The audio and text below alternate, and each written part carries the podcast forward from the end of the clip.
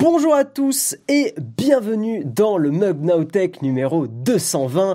Aujourd'hui, vous l'avez vu, c'est incroyable ce qu'il se passe, mesdames et messieurs. Nous sommes avec Steven, Steven Latou de la chaîne. Là, ça pique, hein, est-ce que c'est l'origine? 73 Steven, évidemment. Ouais, c'est ça. Salut tout le monde. Voilà. Salut donc... Guillaume et puis, euh, puis bah, tous ceux qui sont déjà là euh, de bon matin. Mais ben ouais. Bon, bah, on est. Moi, je suis grave content. Hein, Steven, j'étais là. Vas-y, viens, vas-y, viens. Ça va être chouette. Ouais, ouais. Ça fait un moment qu'on veut se le faire. Euh, et, exactement. Donc, évidemment, Samuel qui a balancé le lien de ta chaîne YouTube. Hein, je pense que vous connaissez tous Steven. Voilà. Les jailbreak iOS. Ah, pardon, on n'est pas en 2015. C'est ça. Ouais. non, beaucoup, beaucoup de choses photos. Donc, on va. Voilà, on va, ouais. on va avoir Steven avec nous pour l'émission. Donc, ça, c'est trop, trop cool. Euh, donc aujourd'hui, le mug numéro 220, on est le 15 octobre 2020 et c'est parti. C'est le moment où il y a le générique, mais on te voit pas. Voilà.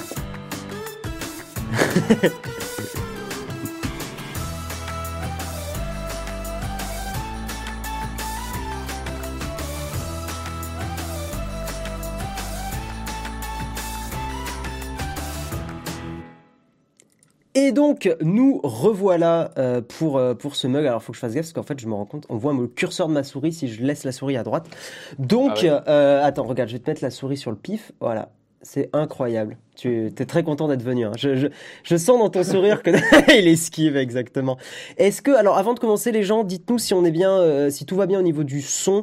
Euh, c'est pas impossible que mon son soit un peu plus fort que celui de Steven. Donc, euh, donc, vas-y, Steven, parle un tout petit peu.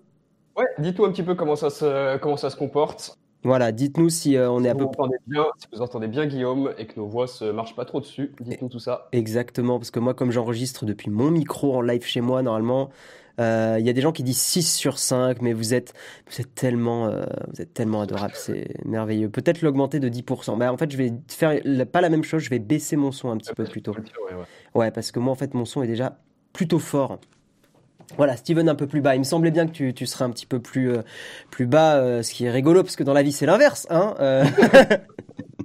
parce que je suis plus petit que Steven. Bref, voilà. Donc on va attaquer, mesdames et messieurs. Steven ne connaît pas les news, donc tu vas les découvrir. C'est c'est vrai Non. que je, je suis en train de me dire, j'aurais peut-être pu te les envoyer un peu, mais d'un autre côté, Oui, bah, non, mais ça, ça va, on va se débrouiller. hein. mais oui, on va se débrouiller. Donc, euh, Steven, on va commencer avec une première news, une première news intelligence artificielle, un robot canadien, donc un robot, enfin voilà, un algorithme, hein, qui prédit le résultat de la présidentielle aux États-Unis. Donc, c'est une, une intelligence artificielle qui avait prédit avec précision l'issue du vote sur le Brexit, sur les- les- la présidentielle américaine de 2016 et le résultat des élections fédérales de l'année dernière du Canada. Ok. Donc, Ouais, c'est le, d'accord, ouais, c'est le, c'est le Paul Le Poulpe canadien, quoi. C'est un peu ça, ouais. C'est et, euh, c'est un peu le, le comment ça s'appelle déjà? Akina, Akhenator Comment c'est? Ouais. Dis-moi qui va gagner euh, l'élection de, de cette année. Bref, donc c'est un système qui s'appelle Polly, euh, système d'intelligence artificielle qui a été conçu au Canada, qui fait des, des prédictions sur des élections. Peu importe le type d'élection, comment ça fonctionne Euh, Alors comment ça fonctionne Ça se base en fait tout simplement sur, je pense que vous l'aurez un petit peu deviné, sur Twitter et sur euh, les réseaux sociaux en règle générale, mais principalement Twitter, avec un algo, c'est ce qu'ils expliquent dans l'article, qui arrive à compenser le fait que bah, sur Twitter, t'as pas un, un échantillon représentatif hein, de, de la population, parce que t'as pas Madame Michu euh, qui, qui connaît que Facebook, mais ils arrivent un peu à compenser le truc, enfin ils ont réussi à faire vraiment une IA euh, assez intelligente là-dessus. Il y a quand même, ouais. il y a quand même une sacrée marge d'erreur.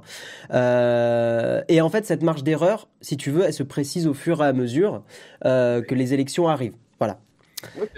Donc par exemple, euh, mercredi après-midi, donc hier après-midi, Poli accordé, donc par rapport aux élections américaines, 346 votes du collège électoral au candidat démocrate Joe Biden contre 192 au républicain Donald Trump et en gros euh, 5 55% du vote populaire euh, enfin elle estime que 55% du vote populaire donc j'imagine enfin de la population quoi va vers Joe Biden et 45% à Donald Trump. Ça veut pas dire attention que euh, Joe- euh, que Biden va gagner ou quoi que ce soit Ce sera le résultat, ouais, non. mais que elle estime que la population américaine voterait plutôt à 55% en faveur de Joe Biden plutôt que Donald Trump.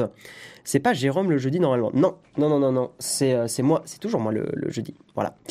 Euh, hum, hum, il faudrait penser peut-être. Ah oui, excusez-moi, je n'ai pas lancé. Évidemment, nous sommes dans un kawa partagé avec Steven. C'est vrai que j'ai pas lancé le générique. Euh, on le lance tout de suite. Comme ça, on respecte les choses.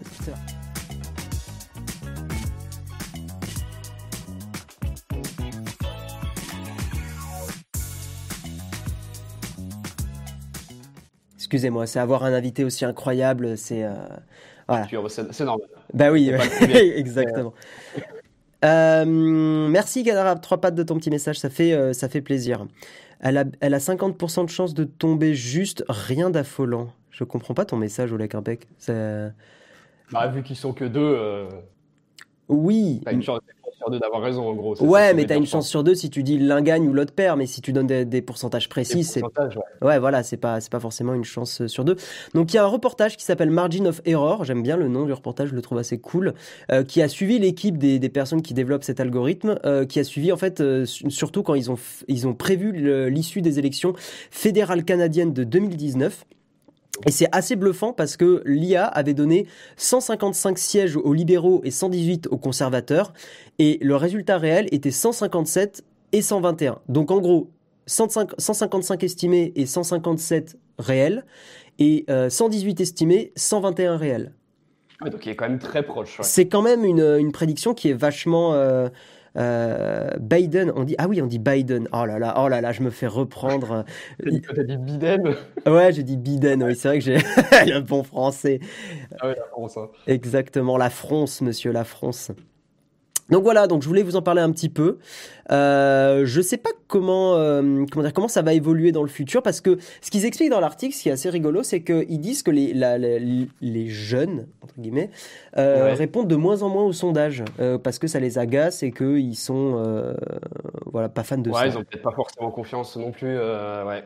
Ouais. Donc comme quoi, est-ce que c'est l'IA qui va devenir les nouveaux sondages IFOP bah, ce sera peut-être sur, euh, ouais, sur un panel un petit peu plus grand que, euh, que, que, nos sondages euh, classiques dont on a l'habitude depuis longtemps. C'est peut-être c'est ça, peut-être hein. aussi intéressant de ce côté-là. Ouais. ouais, je pense que le fait d'avoir les deux, ça va donner des précisions encore plus précises, malgré le fait qu'on puisse effectivement critiquer le, d'anticiper les résultats aux élections, parce que ça a tendance à influencer aussi beaucoup, bah, notamment dans notre système électoral qui n'est pas parfait. Et quand tu sais que tu as un quelqu'un qui risque d'être effectivement élu et qui est moins pire que l'autre, euh, tu risques de donner des voix alors que c'est pas là où tu as envie de, de voter. Gépif qui fait la même euh, réflexion que toi, qui dit c'est le nouveau Paul Le Poulpe.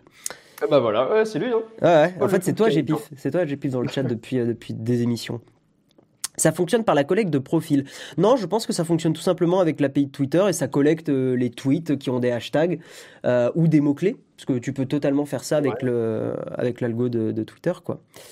Après, je sais pas si c'est non plus hyper représentatif parce qu'on sait que sur les réseaux sociaux, tu as quand même plus tendance à critiquer ceux que t'aimes pas plutôt qu'à encenser les gens que t'aimes bien. Donc, je, sais on, verra, pas. on verra à quel point c'est fiable. Mais, ouais, mais je pense que justement, ils ont été assez malins pour contrebalancer ces problématiques-là. J'imagine, oui. Parce que vu le, vu le résultat sur les élections canadiennes, c'est quand même assez bluffant, je trouve. Donc... Ah ouais, c'est pas trompé les fois précédentes, donc c'est qu'ils arrivent quand même à bien, bien discerner euh, c'est ça. Ce que, ce que les...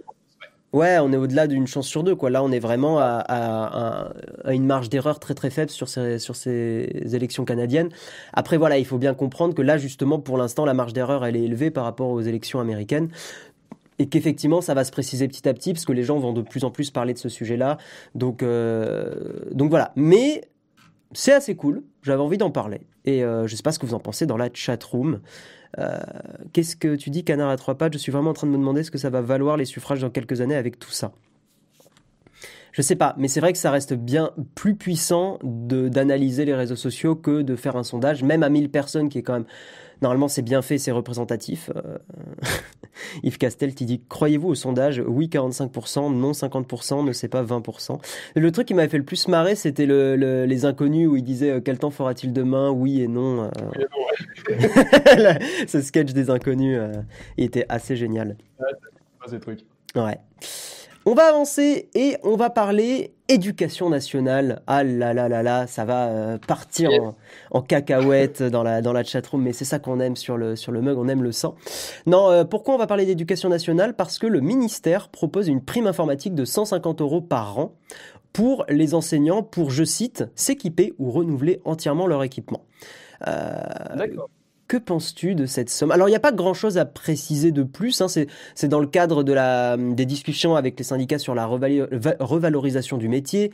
Je pense que ça intervient dans le contexte du coronavirus où euh, eh bien, les, les, enseignants n'ont pas forcément un matériel informatique adéquat. Ah Donc, pourquoi pas? Maintenant, moi, j'ai un peu mon avis sur le truc, sur la somme surtout. Qu'est-ce que, qu'est-ce que tu, en, tu en penses, toi?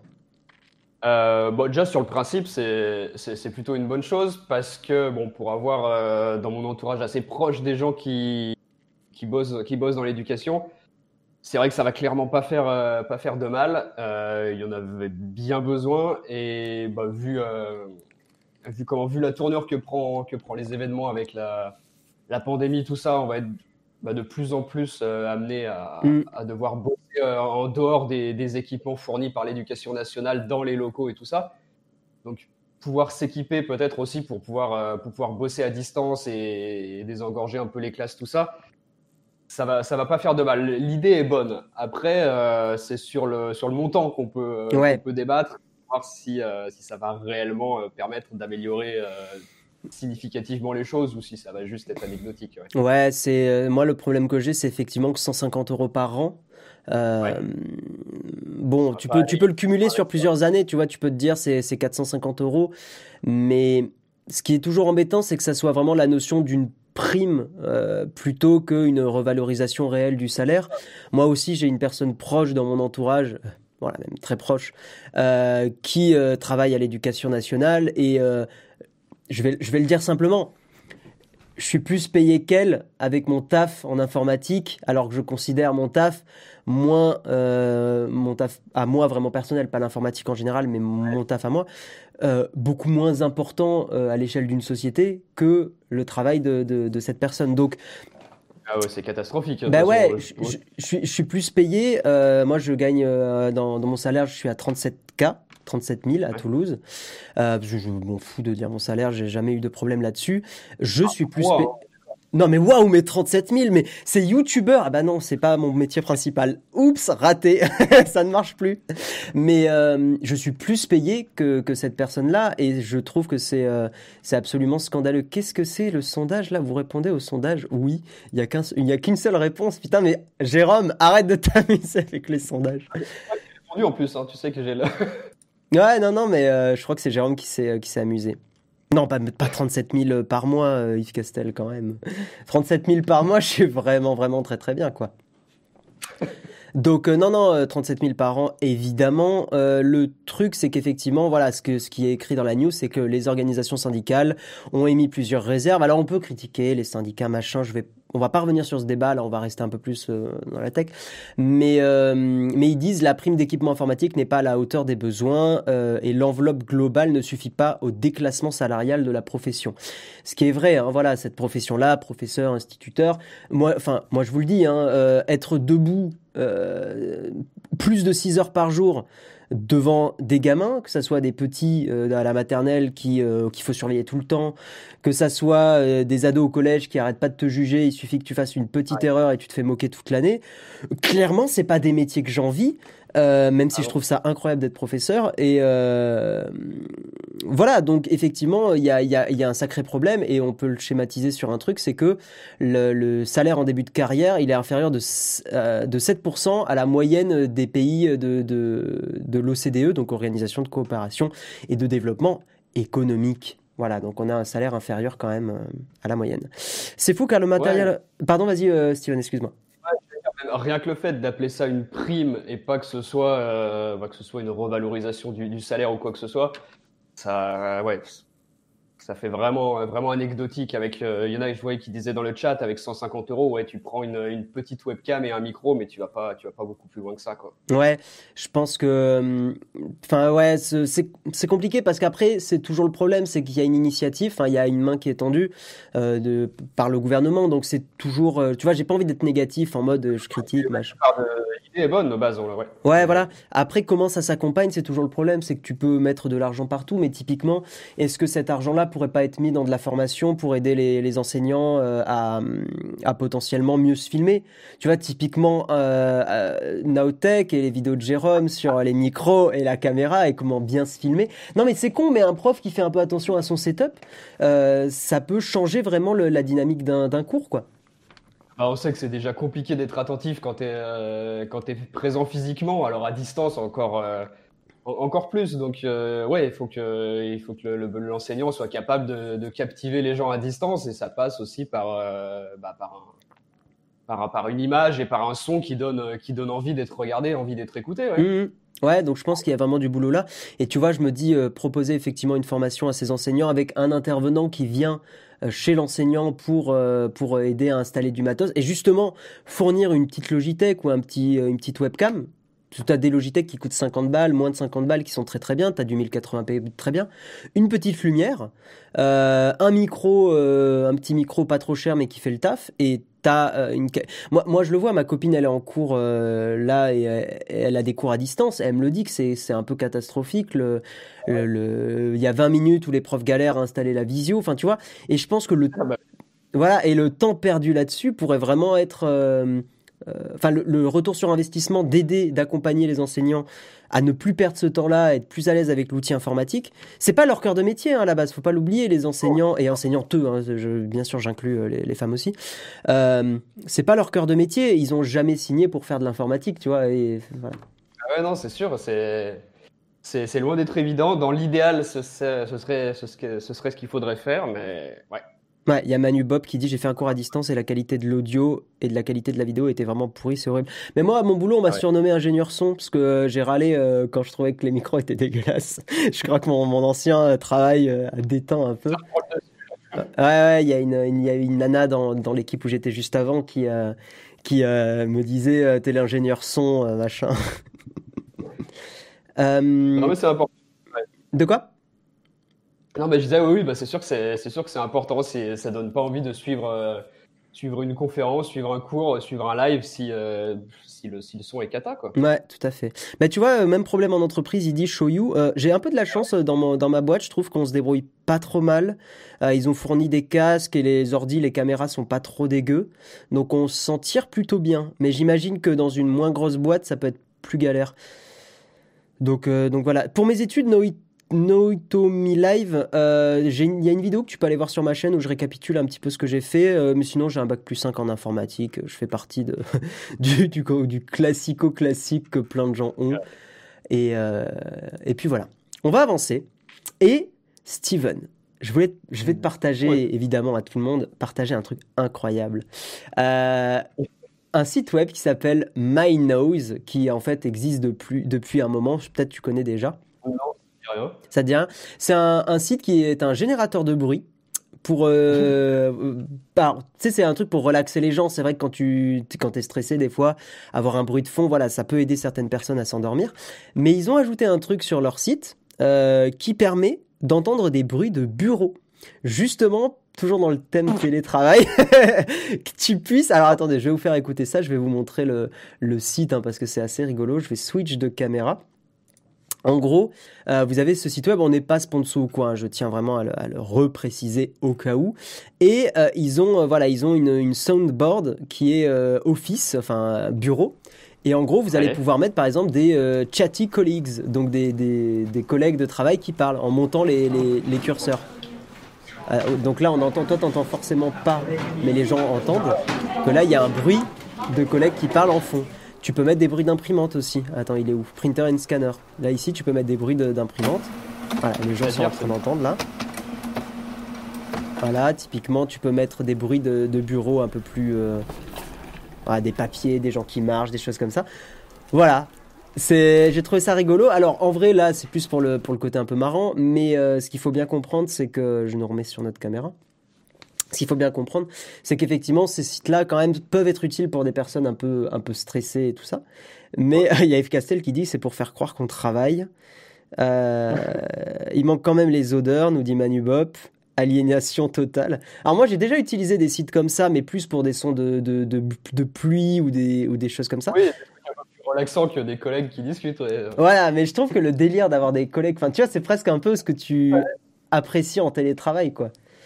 Bah, c'est ça, ouais, pour les gens qui, ouais, qui veulent se recréer l'ambiance pour, euh, pour se remettre un peu dans le mood. Euh, ouais, je comprends le, je comprends le principe. Ouais, tu vois, il y a, y a EL0009 qui dit Jérôme, un sondage. Écoute, Jérôme, si tu es dans le coin et que tu veux lancer un sondage, euh, pour ou contre le bruit de vos collègues en télétravail, tu vois. Bon voilà, je, vous passe quand même le, site pour ceux que ça intéresse, parce que je suis sûr que dans le lot, on rigole, on rigole, mais euh, il y a des gens que ça peut intéresser. Et euh, c'est gratuit, a priori. Je trouve par contre que le site est très mal foutu, parce que clairement, tu comprends pas forcément bien euh, où cliquer. Enfin, c'est pas le plus clair des sites, mais mais vous avez voilà, vous avez plein de trucs. J'avais la, pluie sous une tente. typiquement, là, je suis en train de mettre le son en fond. Et euh, voilà, ça, peut effectivement aider des gens à se détendre, mais c'est vrai que le, truc d'avoir les sons euh, du boulot, ça m'a fait sourire, quoi. le premier truc que tu recherches en général, c'est sûr. ouais, non, complètement. Totalement, totalement. On va avancer et on va pouvoir critiquer Google, mon cher Steven. Yes, Ah là là, mais ah là là, cet Apple fanboyisme, moi ça me choque. Euh, Maintenant qu'on n'est plus en direct sur YouTube, on peut. Hein. Mais oui, c'est vrai, maintenant on peut leur casser euh, du sucre sur le dos. Donc, qu'est-ce qui se passe Google, dans sa grande lignée, euh, ferme le service et la boutique de, euh, de Play Music. vous saviez que, enfin, il y a, y a plusieurs années, Google avait lancé Google Play Music, hein, un, concurrent à Spotify. streaming musical et on pouvait aussi acheter des morceaux. Ils, ont annoncé en août dernier qu'ils allaient fermer le service et qu'on allait passer à, YouTube Music, ça a fait grincer des dents. Toi, tu utilises ces services ou pas? Euh, pas du tout, les services de Google musicaux, euh, absolument pas. Ok, ok, ok. Et euh, moi j'ai utilisé un petit peu, j'ai une période où j'ai un peu utilisé Google Play Music, j'aimais beaucoup, je trouvais ça vraiment très très chouette, surtout le fait de pouvoir upload tes fichiers très simplement. Je crois que à l'instar de Deezer aussi, ils font la même chose, je crois. Deezer, tu. Confirme. Ouais, confirmez-nous dans la, dans la chat room, hein, mais je crois que Deezer, tu peux uploader tes fichiers. Spotify aussi, mais c'est galère à mort. ouais, c'est pas pratique, faut être sur l'ordi, faut être connecté au même Wi-Fi que ton téléphone, enfin c'est vraiment un enfer. Mais Play Music c'était pas trop mal là-dessus et euh, plein de gens ont grincé des dents parce que YouTube euh, Music est beaucoup moins bien. Euh, enfin, de, tout ce que j'ai lu sur Reddit, les gens étaient en mode putain, ça fait, enfin, c'est vraiment relou. c'est pas une bonne nouvelle. Hein. Bah, D'accord. A priori, c'est pas une très très bonne nouvelle. Ça, ça, se comprend au niveau stratégie Google pour le coup. Parce que bon, c'est vrai que YouTube c'est très musique et euh, converger vers un seul service, pourquoi pas, même si c'est quand même chiant de voir Google, encore une fois, euh, lancer des trucs et puis les fermer euh, quatre ans plus tard, quoi. C'est vraiment les champions pour ça, pour lancer plein de services qu'ils qui abandonnent, qui, qui rouvrent sous un autre nom, qui rabandonnent encore après. Ouais, c'est compliqué de s'y retrouver parmi tous leurs, tous leurs services. on ne sait pas trop sur lesquels ils veulent vraiment, vraiment miser. Plus... C'est ouais, c'est même un peu risqué de se dire bon bah je vais migrer vers, vers un service Google en se disant que peut-être dans un an ou deux ils vont l'abandonner parce que parce qu'il marchera pas et que du coup on va devoir rechanger ses habitudes euh, à soi derrière. Tu le... ça, donne, donne pas forcément envie de, de s'y mettre. Ouais. tu le vois sur pas mal de produits Google. Hein. Il, y a, il y a souvent quand même un manque de cohérence. Et, euh, Mais, mais il y avait, j'avais lu un article il y a longtemps qui expliquait un peu le, le fonctionnement de la du management à Google et tu avais vraiment ce côté très euh, en fait Google c'est plein de petites startups à l'intérieur. Quand elle lance un projet c'est cool. Mais dès qu'il faut le maintenir euh, il n'y a plus vraiment personne qui reste. Ce qui explique le fait que tu es plein de projets comme ça qui se lancent qui sont pas maintenus très très longtemps et qui derrière euh, se, se pètent la gueule parce que c'est toujours évidemment plus fun de créer que de maintenir. quoi ah qu'après bah ça peut plaire à certaines personnes, mais disons qu'en général c'est quand même plus rigolo de partir sur des nouvelles bases, etc. Mais euh, on l'a vu aussi avec euh, avec Angular. Alors là, c'est plus les développeurs qui vont euh, capter un peu ce que je veux dire, mais c'est une techno de développement. Il y avait la première version d'Angular, puis à la deuxième version, ils ont vraiment tout pété pour repartir presque à zéro. à cette époque-là, on lançait ma, la, la startup hein, qu'on avait montée avec des amis et on avait, moi, j'avais dit putain, mais Angular, c'est trop bien. Vas-y, on teste la version 2. On s'est ah, cassé. basé là-dessus. Ah ouais, ouais. ouais en fait, on s'est cassé les dents pendant un mois à essayer d'apprendre Angular 2. On trouvait ça très galère. On est passé sur Vue.js, ça parlera encore une fois aux développeurs, et on est là, on a été ravis et c'était trop le feu. Euh, mais euh, voilà, il y a vraiment ce côté-là à Google qui est effectivement un peu pénible. Là, on sort hein, de délire vie privée, on n'est pas du tout dans le même débat. Euh, alors, qu'est-ce que tu dis, Morbidos? Google veut tout faire, mais ça foire souvent. Tous les ans, ils ferment au moins un service. J'ai l'impression que tout a commencé avec Google Ouais, Google était une grosse erreur de stratégie. Hein. Après, pour être tout à fait honnête, c'est pas non plus. Enfin, Google, ça foire souvent. Globalement, c'est ça marche quand même pas mal sur les principaux services. Hein. Tu regardes Google Docs, tu regardes euh, YouTube, c'est pas si mal. Mais euh, ouais, Stadia. Mais, finalement, ça reste plutôt les, historiques euh, qui survivent en fait. Mm. J'ai l'impression que tout ce qu'ils essayent de lancer derrière, c'est moyennement adopté et ça finit par, par mourir un jour ou l'autre. Bah, Stadia, je sais pas trop où on en est. J'ai pas l'impression. Il y a très peu de marketing dessus, donc ce qui est quand même pas rassurant pour une boîte comme Google. Euh, pourquoi ne pas être resté sur Angular? Bah Après, on a arrêté la boîte euh, donc on n'avait plus d'intérêt. quoi. Euh, oui, Jérôme, il dit hum, qu'il aime bien YouTube Music. Et c'est vrai que c'est dans le premium de YouTube. C'est vrai que tu as cet avantage-là. C'est l'avantage, ouais. Ouais, ça c'est vrai que c'est plutôt pas mal. Moi je suis très Spotify euh, parce que comme j'ai comme j'ai souvent euh, un Android ou un iPhone et que je switch un peu entre les deux, euh, j'aime bien le fait que tu vois je, je garde sur Spotify, enfin que tout fonctionne sur les deux quoi. Alors qu'Apple Music, pas ergonomiquement, je le trouve nettement au-dessus de tous les autres. après j'ai beaucoup aimé Apple Music, mais j'ai beaucoup aimé Apple Music sur un iOS, pas sur un Android. Je sais pas si tu l'as déjà testé sur Android Apple Music, mais c'est pas terrible. Hein. Oui. ouais, ouais, voilà. Et surtout, je, sais qu'il y, y a, un an et demi, deux ans, euh, je l'avais testé et je m'étais rendu compte que tout ce qui était offline, euh, téléchargé en local, marchait vraiment pas bien. Ouais. Non, non, pour, euh, pour ça, ouais. Bah, ça, a été, ça a été pensé pour iOS. Hein. Ils l'ont porté sur Android mm. histoire de histoire d'essayer de, ramener du monde sur leur service. Mais ouais. Ouais, ils devraient foutre un peu le, un petit coup de pied au cul sur, vraiment sur Apple Music, je trouve. Google Wave aurait pu être sympa. Je me rappelle plus de Google Wave exactement. Ça faisait quoi? Tu t'en rappelles ou pas? Je l'ai vu passer, mais je m'en rappelle pas. Euh... Chose, mais alors aucune idée d'à quoi ça correspond. Ok, bah si dans la chatroom vous pouvez préciser. Je sais que je l'ai lu hein, déjà, mais euh, où euh, Oui, il y a aussi voilà Technisavoir. Je suis d'accord avec toi, c'est pour ça que je l'ai souligné, c'est qu'il y a plein de produits qui, qui fonctionnent aussi, hein, bien sûr. Euh, je regarde un peu vos commentaires. Il y a Vincent qui dit Personne n'a jamais compris à quoi Google Wave servait. je le vois aussi. Bon, en tout cas, bon. pour revenir à la news, donc euh, Google Play Music, ça va fermer. Vous avez un outil de migration euh, pour passer complètement à YouTube Music, hein, qui va normalement vous permettre de transférer tous vos morceaux. Euh, je ne sais pas si ça, transfère les morceaux locaux, c'est-à-dire les morceaux que vous avez, ah, ouais, que vous avez uploadés sur le service, mais qui sont vos morceaux. Donc je n'en sais rien du tout. Mais ah, technique savoir qui dit ça te euh, ça marche pas bien en hors ligne. J'imagine que tu parles d'Apple Music. Ça te passe des musiques où tu as mis un pouce en bas. D'accord. Ok. Yes. Ouais, pas terrible. Bref, voilà. Donc si vous utilisez Google Play Music, vous êtes averti. Et ça, c'est beau. On va avancer, on va passer sur une news beaucoup plus vie privée, là beaucoup plus euh, Google, un peu en lien avec la vidéo que j'avais faite euh, sur euh, voilà, faut-il, enfin peut-on faire confiance à Google? Alors c'est une news qui est compliquée à, comment dire à, présenter. Parce que quand on lit la news, c'est toujours le même problème avec tout ce qui est de toutes les problématiques de vie privée, toutes les problématiques un peu, tu sais, de, de terrorisme, sur le fait que, enfin, intuitivement, tu pourrais te dire la police pourrait très bien euh, avoir un outil pour déverrouiller tous les iPhones, tous les machins, parce que pour lutter contre euh, ces problématiques, le terrorisme, la pédophilie, tu peux te dire, bah, c'est normal qu'on puisse investiguer n'importe quel téléphone. Sauf que le problème de tout ça, c'est que euh, avoir ça, ça amène à des abus euh, et on les a vus, ces abus, ça amène à des États qui deviennent des États policiers, euh, à la police qui peut se permettre de faire n'importe quoi. Et attention, j'ai pas du tout, c'est pas du tout, j'ai pas, enfin, j'ai pas vraiment pas un discours anti-police ou quoi que ce soit, euh, vraiment pas. On n'est pas dans ce débat-là. Pourquoi tu rigoles?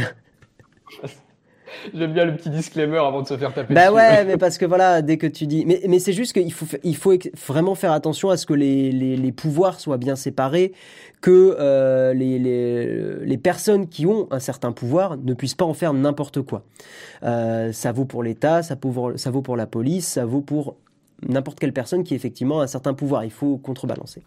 Donc qu'est-ce qui se passe en fait pour cette news? Euh, Google en fait donne des informations euh, personnelles et donne de la data à la police simplement sur des mots clés cherchés sur le moteur de recherche. Donc je vais je vais expliquer un petit peu euh, plus en détail. En gros, euh, normalement, dans, le meilleur des mondes, euh, quand tu veux euh, investiguer sur quelqu'un, il te faut un mandat. Hein. notamment, là, on est aux États-Unis. Hein. il te faut un mandat pour aller, par exemple, perquisitionner chez une personne. Il faut qu'il y ait des, on, va dire une suspicion assez solide pour que tu puisses. Sinon, en fait, sinon le problème c'est toujours le même, c'est que la police peut très bien investiguer n'importe qui en disant bah lui sa tête me revient pas, je peux aller investiguer, je peux aller perquisitionner pas de problème. Tu vois Et non, ça, si tu commences à autoriser ça, euh, tu, tu, tu, tombes dans un état qui est un peu inquiétant. Tu vois Bref. les abus, ouais, effectivement. Ouais, tu vois, en fait, c'est toujours le problème, c'est que c'est la corde. Enfin, c'est compliqué de trouver cet équilibre entre. Bah, il faut quand même que la, la, la, police et l'État aient des pouvoirs pour aller euh, trouver des preuves, mais pas non plus tomber dans un, dans un totalitarisme, quoi. Voilà, il y a vraiment cet équilibre qui est ultra complexe à trouver. Donc, euh, en gros, il y a un document judiciaire récemment qui a, révélé que les enquêteurs peuvent demander des données euh, à Google et de divulguer des, des, informations pour toutes les personnes qui ont effectué une recherche sur un mot-clé. Plutôt à l'inverse que d'obtenir des infos sur une personne que tu désignes. Et, et justement, le problème, c'est que la police a arrêté un certain Michael Williams, euh, donc un gars qui était accusé d'un, effectivement, euh, enfin qui a été, qui en gros a été accusé d'avoir potentiellement mis le feu à, à une voiture. Et ils ont établi, en gros, ils ont arrêté cette personne en se basant justement sur les informations que Google ont données, mais en se basant sur une collection d'informations. C'est-à-dire, ils n'ont pas dit à Google, donne-moi des infos sur cette IP, ce qui, ça, n'est pas a priori pas un problème. Ils ont dit, Google, euh, donne-moi des informations sur toutes les personnes qui ont tapé ça dans le moteur de recherche. Et lui était dans le lot. Et il était dans le lot. Voilà. Et ils, avaient des, ils, avaient déjà des soupçons sur lui ou ils l'ont trouvé totalement comme ça dans le lot euh Alors ça, c'est pas précisé sur l'article, mais tu vois la, différence c'est une nuance, hein, c'est pas forcément très euh, très euh, précis, mais mais il y a une nuance entre effectivement demander des infos avec un mandat euh, précisément sur une IP, une personne, et demander à Google donne-moi tous les gens qui pendant cette heure-là ont cherché tel mot. Tu, tu, tu, vois un peu la nuance. Et, et, et sans mandat, évidemment sans mandat. C'est-à-dire que Google a fourni les informations. Mais, et, et le problème, si tu veux, c'est que tu switches ton mode de pensée parce que tu, en faisant ça, tu crées des gens qui sont potentiellement coupables. Au lieu d'avoir. Au lieu de chercher des preuves sur quelqu'un, tu cherches les personnes en ayant déjà les, preuves, en gros. Ouais, voilà. Et, le problème, c'est qu'effectivement, je pense que tu, vois effectivement les, abus, notamment bah, l'avocat de ce, de ce Michael euh, Williams. Il le dit hein, tout en bas de l'article, là, je vous, je vous cite un petit peu la fin, mais il dit le problème de ça, c'est que, euh, en fait, plein de gens peuvent chercher des termes qui pourraient les incriminer. Tu vois, tu pourrais dire, bah, typiquement, euh, ah hein. tu, tu, es un journaliste, tu peux très bien chercher comment se vend euh, le, la, cocaïne à Toulouse. tu bah, vois exactement. si, si, si, on n'a pas le contexte et qu'on a simplement les mots-clés, on ne sait absolument pas les intentions de la personne au moment où ils ont cherché ces, ces, mots. Ouais. Alors, je suis tu vois, il y a plein de gens dans la chatroom qui vont dire oui, mais en fait, dans, les, dans la vraie vie, euh, c'est souvent les criminels qui vont taper des trucs comme ça. Je suis plutôt d'accord avec ça. Je suis plutôt d'accord. C'est vrai que dans la vraie vie, c'est plutôt des, des, personnes qui sont mal intentionnées qui vont taper des choses comme ça. Mais euh, d'un autre côté, j'ai envie de vous dire que les personnes vraiment très mal intentionnées, donc les plus dangereuses, elles vont pas aller taper des trucs comme ça sur Google. Euh, un terroriste, il va utiliser des moyens de, chiffrer totalement ses communications et il va certainement pas euh, taper euh, des trucs sur Google du genre comment comment se faire péter à tel endroit. Enfin, tu vois. Donc la vérité est que les, les, les, criminels, donc notamment là je dérive un peu sur le terrorisme et tout ça, ces gens-là vont c'est vraiment le grand public qui risque d'être beaucoup plus beaucoup plus impacté et puis surtout voilà ah tu, tu, tombes dans un dans un système où tu es présumé coupable parce que tu as cherché euh, comment euh, voilà comment se vendre la drogue à tel endroit ou euh, comment je sais pas comment le financement du, terrorisme fonctionne tu vois enfin des trucs comme ça qui ne devraient pas te ah, qui devraient pas te rendre coupable par défaut Oui, là on est bien sûr, on est aux États-Unis, hein. on n'est pas, on n'est pas en Europe. Je n'ai pas d'infos. voilà. Tu vois, Kwaska, il dit j'ai déjà cherché des trucs chelous par curiosité, mais moi aussi, mais tout le monde. Bah, hein, et, et je suis pas un criminel, mais bien sûr. Euh, les criminels ne sont pas tous des lumières. Non, bien sûr, mais si un criminel était une lumière, là, c'est, on va dire que s'il faisait un, peu attention, euh, ça serait encore plus embêtant. Euh, qu'est-ce que tu dis, Wolfenstein? Gros ménage en cours en Allemagne où des extrêmes droites ont infiltré des services de sécurité et de police. ligue d'informations, enquête et adresse de personnes connues pour que les personnes puissent les harceler toujours la même chose quand tu mets des informations très très euh, privées au, sein voilà d'une certaine catégorie de, d'un certain pouvoir, tu t'exposes à des abus. Voilà. Euh, et puis surtout, il y a une deuxième chose que ça prouve bien, et après on va avancer parce qu'on a voilà, on a l'émission dure une heure, une heure et demie max.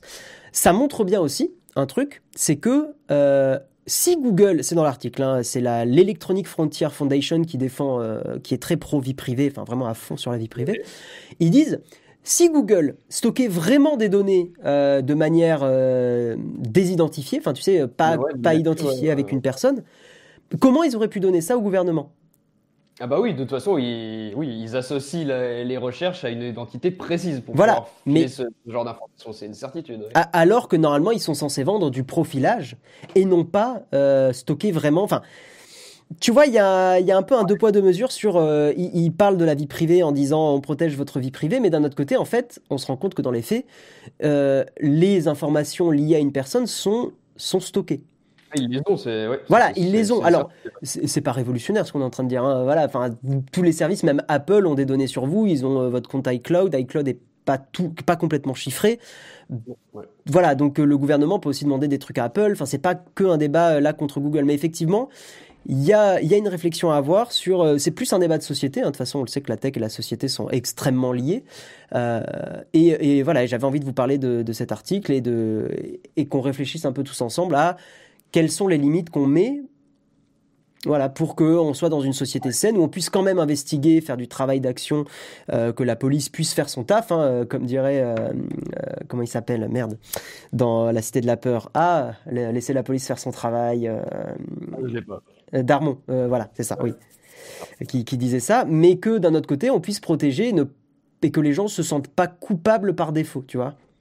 Ouais. parce que là, pour l'instant, la position officielle de Google, c'est euh, aux annonceurs, on vend un profilage et pas une identité précise. Mais à la police, ils le, font, ils le font pour les services de police, mais ça, c'est aujourd'hui, quoi. Voilà. Et puis surtout, bah, effectivement, à l'État, euh, là, pour le coup, ils sont open bar et ils, donnent les informations sans qu'il y ait un vrai mandat euh, qui ait été euh, vérifié. Quoi. Et ça, voilà, c'est important, effectivement. Je, me rends compte, par contre, juste que j'ai pas centré. Hop. Voilà, ça, ça... Ouais, avoir, avoir bien conscience que, que, bah, que, nos données de recherche sont associées à notre, à notre identité. Mm, mm. Et, que, et que pour l'instant, si c'est pas divulgué clairement aux, annonceurs et ce genre de choses, rien ne nous dit qu'ils le feront pas, qu'ils le feront pas plus tard. Il faut avoir conscience que, que bah, qu'ils collectent, qu'ils collectent tout ça. Ouais, c'est voilà. Bon, c'était pour euh, vous en parler parce que je trouvais ça super intéressant.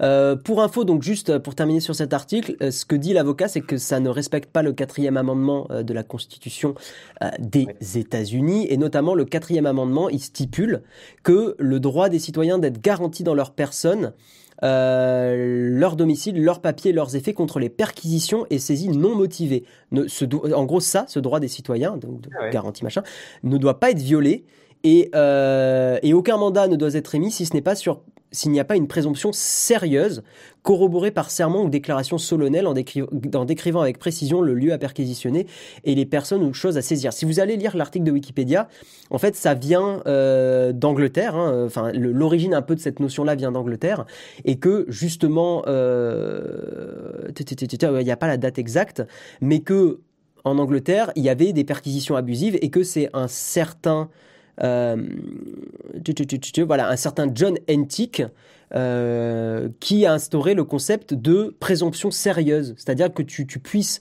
euh, faire une perquisition et aller se focaliser sur quelqu'un s'il y a une réelle présomption ah et pas le faire en mode YOLO, genre lui ça me plaît pas, tu, le, tu le perquisitionnes. Enfin, tu vois, pas, sur, un simple doute, il faut avoir des, quand même un, début de preuve. Ouais. Oui, un amendement ne stipule pas. Tout à fait, Vincent. Merci pour la précision euh, lexicale. Euh, euh, merci. On va avancer et on va parler d'Apple. Euh, le, alors, vous n'êtes pas sans, euh, sans connaître euh, Proton Mail. Proton Mail, je pense que Steven, toi, tu as dû déjà voir passer. Hein. Ouais, voilà. Donc, service mail qui propose du, du, du mail chiffré service mail suisse, si je ne dis pas de bêtises. Et euh, le PDG de ProtonMail a râlé contre Apple parce que Apple l'a obligé à introduire des achats intégrés dans son application. Donc c'est un peu euh, Epic versus Apple épisode euh, spin-off. c'est le spin-off de la série. Plus d'histoire, ouais. Ouais, ouais, ouais, ouais. Donc en gros, le, le, PDG de ProtonMail qualifie d'extorsion mafieuse euh, la, demande d'Apple de, de, lui forcer la main. Donc, en gros, euh, donc en gros, ce qui se passe, je vais vous expliquer un petit peu. Le, Pourquoi, pourquoi, ils ont ils, ils leur ont demandé d'intégrer des achats Ouais, je vais je vais je vais t'expliquer. En gros. Euh, le développeur justement, enfin le, patron de, de, alors attends,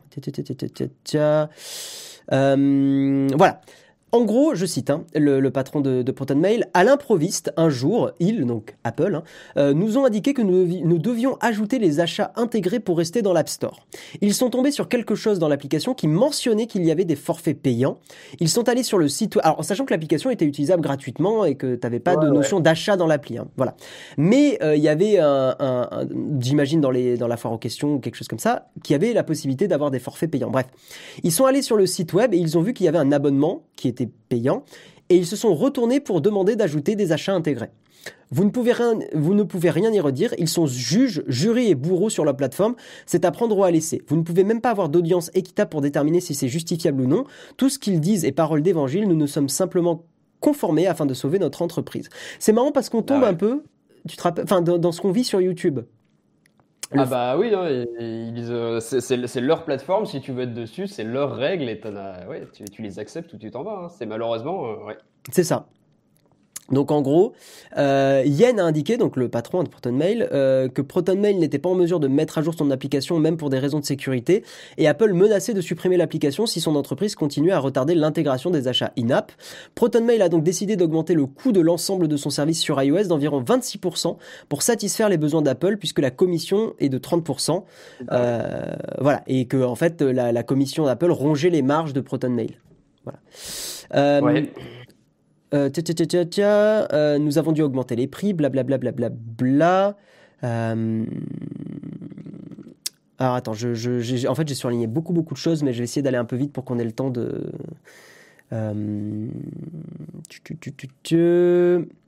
En gros, ce qu'il explique dans l'article, c'est que le, problème de prendre ce... Qu'en fait, c'est ultra... Euh, comment dire Ça nuit à la concurrence sur le fait que, par exemple, Apple prend 30% sur des services à abonnement de mail et que ça fait une concurrence déloyale avec des services de mail gratuits comme Gmail. Parce que eux sont basés sur la publicité et qu'en fait Apple ne prend pas 30% du profilage utilisateur. Bah oui. Tu vois, tu vois? Et donc en fait, le, patron de ProtonMail est râlé sur ça parce qu'il dit que face à un Gmail, bah ils sont ils sont niqués. Ils sont euh, ah voilà, ils ont un gros gros désavantage d'avoir un abonnement payant et le fait de rajouter 30% d'Apple, ça accentue encore plus ce désavantage. Voilà. C'est sûr. Et en plus, il précise, comme l'histoire avec Spotify, que c'est extrêmement difficile de concurrencer équitablement les applications d'Apple lorsque tu dois céder 30% de tes revenus. Euh, toujours la même chose, c'est que Spotify et Apple Music, bah Spotify, euh, si les deux sont à 10 euros, Spotify va être va en, gros avoir 70% qui leur viennent dans, leur, dans la poche. Ah oui, ils répercutent la taxe euh, sur, sur l'utilisateur, donc forcément c'est plus cher. Voilà. Donc, euh, on peut avoir un débat, on va pas refaire, on l'a déjà eu plein de fois le débat Epic versus Apple sur les 30%, mais je voulais vous donner aussi le, point de vue de, bah, de Proton Mail. Euh, je, je, vous, je vais vous copier l'article dans la chatroom parce que j'ai envie d'avancer un petit peu vite et qu'on parle un peu des news photos. Mais je vous invite à lire l'article, hein, il est beaucoup plus long que ce que j'ai euh, ce que j'ai récapitulé. Euh, et, hum, et il faut, ouais, on va conclure là-dessus sur cet article. Il a noté que Proton Mail est l'un des membres des, membres des membres fondateurs de la coalition for App Fairness, donc pour une équité dans les applications. Euh, ProtonMail, avec divers partenaires parmi Microsoft, Epic Games, Spotify et d'autres, cherche à rendre les règles du jeu plus équitables en ce qui concerne les achats intégrés, les frais et les politiques anticoncurrentielles. Apple a été la cible, mais pas que, Google aussi. Euh, en sachant par contre... Ouais, vas-y, vas-y. ouais, juste depuis le 11 septembre 2020, euh, Apple a assoupli un petit peu cette règle. Euh, et qu'ils ont, euh, ils ont lâché du lest, et peut-être justement pour éviter de, d'être encore plus incriminés dans un procès pour pratique anticoncurrentielle. Mais depuis le 11 septembre 2020, ils demandent plus ça. Parce que tout ce qu'on vient d'expliquer, ils ont, ils, requièrent moins ça. Mais en gros, le gars, le, patron de ProtonMail a dit pendant des, pendant des mois, on, on nous a fait chier, quoi. Ouais, bah tout, ouais, toute cette histoire, ça, ça aura quand même permis de montrer que même si, bah, avec, euh, avec Epic, c'était un peu, un peu compliqué de, l'avoir de, la, de, la, compassion pour eux, parce que c'était vraiment deux grosses multinationales qui se mettaient sur la gueule et qui, qui l'une ou l'autre avait aucun problème d'argent, mais quand ça touche des, des, plus petites sociétés comme ProtonMail ou une tonne d'autres sur l'App Store qui se font, euh, qui se font un mm. peu estorquer leurs 30% comme ça, pour eux, par contre, c'est catastrophique financièrement parce que c'est très dur de bah de, pouvoir répercuter ça sur les utilisateurs tout en, tout en les gardant. Donc, euh, ouais, il y, y, a un vrai problème pour, euh, pour eux qui n'ont pas les mêmes moyens financiers. il y a un équilibre à trouver. Tu vois, Macalga, je suis pas d'accord avec cet argument. Je l'ai lu un million de fois. Je vais t'expliquer pourquoi je suis pas d'accord. Tu dis Apple fournit un service et c'est normal qu'il se rémunère.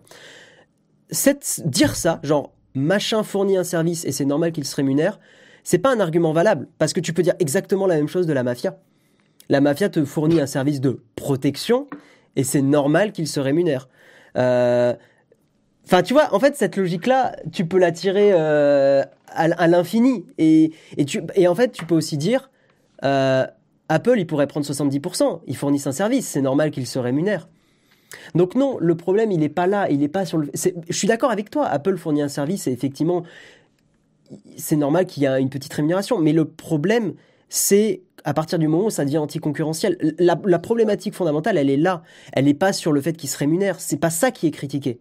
Et, et l'a jamais dit. Je trouve ça scandaleux qu'Apple se rémunère. C'est pas ça le problème. Le problème, c'est que ça a pour conséquence des pratiques anticoncurrentielles. Aujourd'hui, tu veux faire un service de streaming, ou on va prendre le cas de Spotify.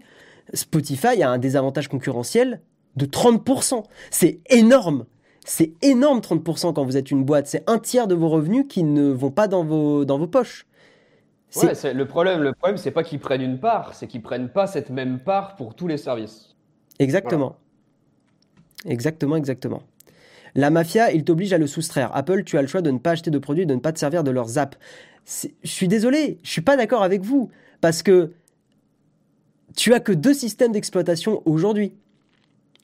Et donc en fait, en, gros, Apple a en fait, il y, a un duopole, mais globalement, il y a tellement de gens sur Apple que ne pas aller sur iOS, c'est sacrifier, c'est se tirer une balle dans le pied. Je vais vous le dire simplement, vous lancez un service aujourd'hui, ça vous viendrait pas à l'esprit d'être que Android. Tu, lances un service grand public. Enfin, Steven, dis-moi si je me trompe. Non, non, mais tu peux pas te, tu, peux pas te passer de, la part de marché euh, d'iOS aujourd'hui. Si, tu veux, si tu veux te développer et être rentable, c'est impossible. C'est pas moi qui le dis, c'est Steven. non, mais, mais non, mais c'est logique. Enfin, vous, euh, les, je, comprends que, voilà, enfin, je, je, suis, je comprends vos arguments, les gens, mais tu lances un service aujourd'hui, tu peux pas te passer d'Apple, tu, peux pas te passer d'être sur l'App Store. Donc, si quelqu'un si quelqu'un lance un service qui est uniquement sur Android, tu es certain que tu auras quelqu'un qui va lancer un service exactement pareil sur Android et sur iOS, et les utilisateurs iront sur celui-là. Donc, euh, non, il faut, il, faut être, il faut être sur les deux. Voilà, tout à fait. Bref, euh, on va avancer. Je vois que Macalga n'est pas d'accord avec moi, mais c'est pas grave. On a le droit d'être pas d'accord sur le mug aucun problème. Euh, Mile, tu dis. ouais. on va avancer sur les news photos. Je, vois que vous faites. Euh, ça a fait réagir beaucoup de gens. Mais, euh, mais, mais voilà. Mais enfin, vous voyez, les gens, pour, vous dites, pour moi, Apple est clairement dans, dans son droit. Si Apple se prend plein de procès pour pratiques anticoncurrentielles, c'est pas anodin. Genre, voilà, vous avez le droit d'avoir votre avis. Je critique pas ça. Juste, j'essaye vous donner l'autre côté du, du, truc, quoi. Si, si ils se prennent autant de problèmes de pratiques anticoncurrentielles, c'est pas pour rien. Vraiment, euh, ça vient pas de nulle part. On va avancer et on va parler de photos. Donc, je te propose que nous passions à la tartine. Donc, ça va être une tartine photo, ça va être une tartine Steven. Tu vas nous parler un petit peu de tes projets, euh, de ce que tu as envie de faire sur YouTube dans l'année. On va parler de plein plein de choses. Mais euh, avant, on vous parle du sponsor. Le sponsor, c'est Shadow, le PC dans les nuages. Et vous savez que toutes les semaines, vous avez un, euh, oui, toutes les semaines, vous avez un mois de Shadow à gagner pour tester le service. Pour participer, vous suivez le Twitter shadow-du-bas France. Vous postez un tweet en disant je veux gagner un hashtag ShadowPC avec hashtag le MugNowTech pour jouer à un jeu, pour utiliser tel logiciel, ça peut être euh, Lightroom, ça peut être n'importe quoi. Et le vendredi, Jérôme annonce le gagnant de la semaine. On passe à la tartine, tartine photo, on va parler Nikon, on va parler de Panasonic qui a lancé un nouveau, euh, un nouveau boîtier aussi. Ça va être très très chouette et les personnes qui sont pas très photos, voilà, je pense que si vous voulez euh, vous prendre un café et couper l'émission, vous perdrez pas grand chose parce qu'on va, on va parler photo, euh, on va parler technique photo. à moins que vous vouliez voilà rester avec nous et profiter un petit peu que Steven soit là. Je pense que vous, allez, vous allez apprendre des trucs. Si oui, vous, pas d'apprendre des nouvelles choses. C'est peut-être l'occasion. On va essayer de rester quand même euh, grand public dans notre discours, mais on va utiliser des termes genre 4-2-2, euh, 10 euh, bits, des trucs comme ça. De partir un peu, Voilà, donc donc il y a des petits risques. On lance la tartine, c'est parti.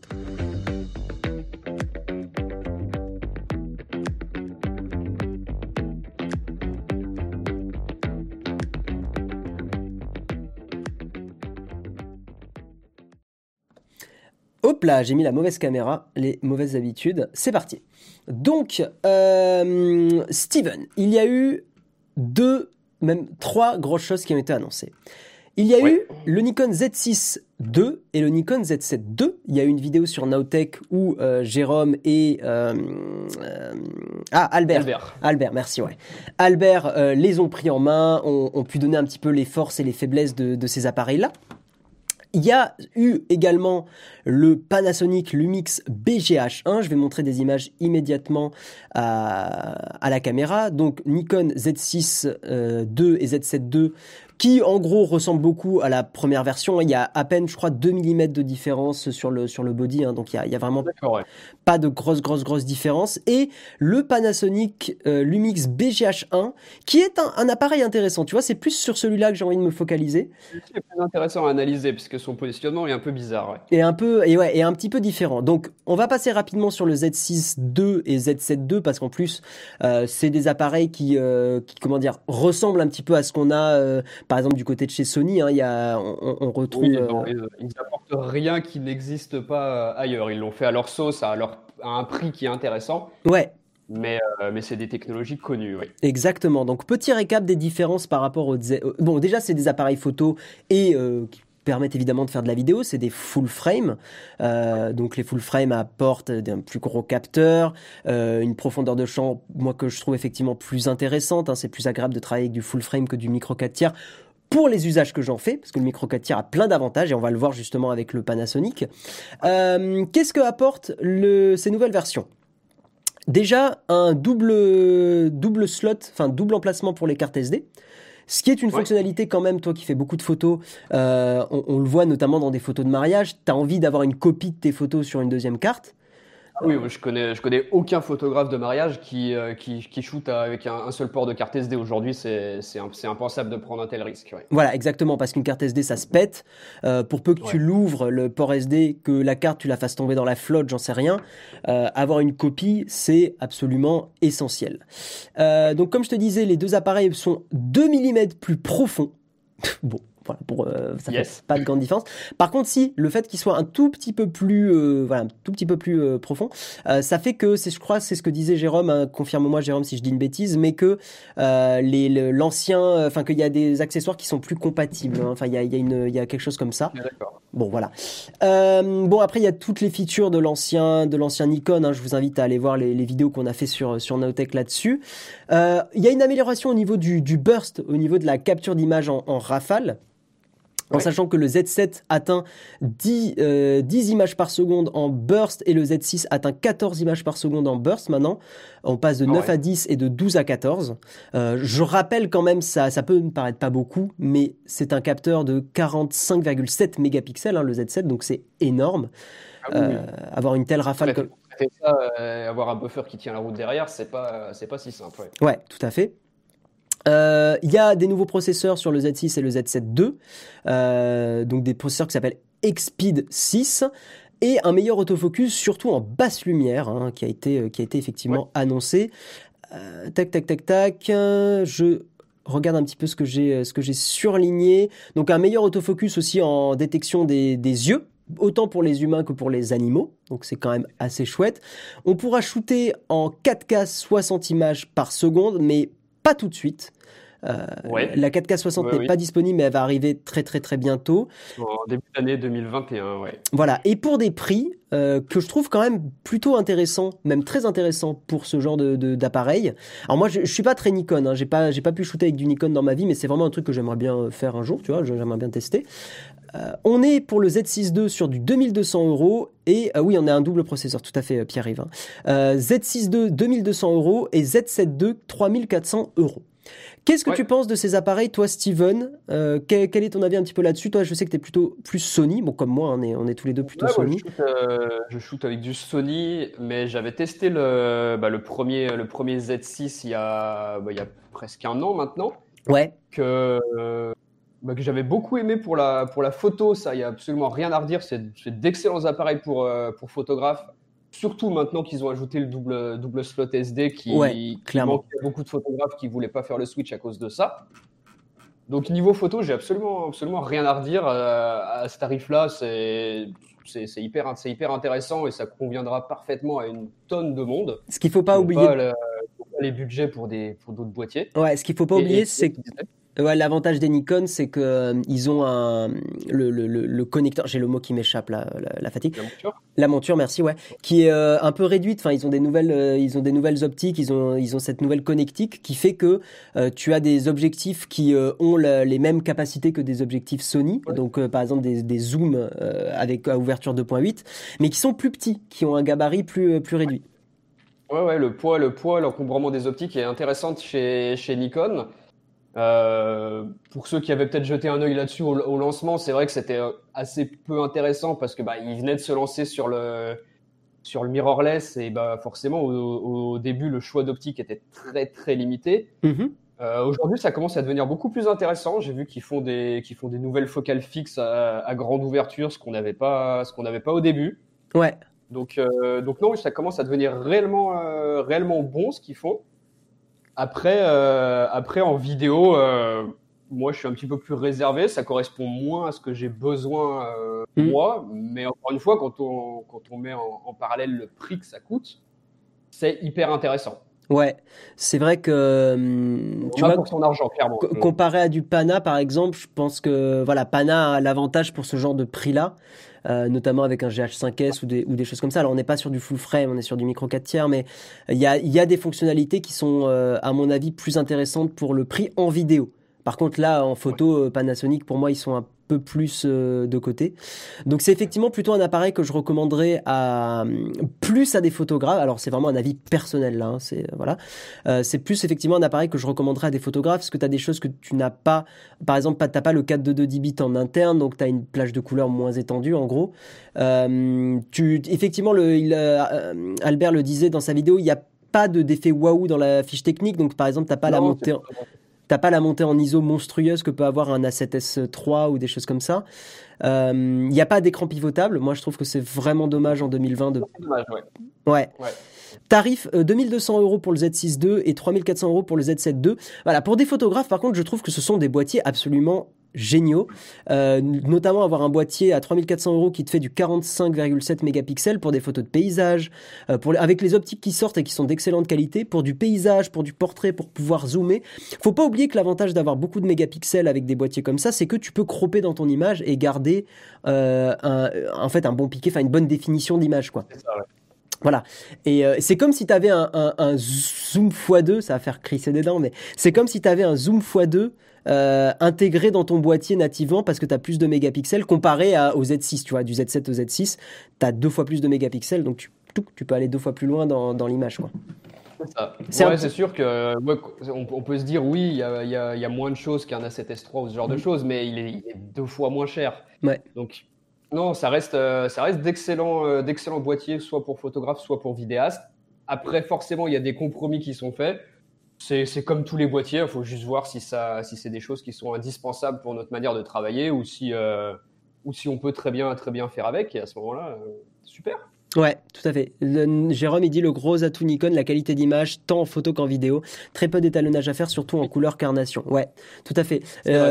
en plus, c'est marrant parce que j'ai vu une vidéo récemment là d'un gars que j'aime bien, c'est DSLR Video Shooter. Je pense que tu dois connaître aussi, Steven. Ouais, il est, il est chouette ce gars.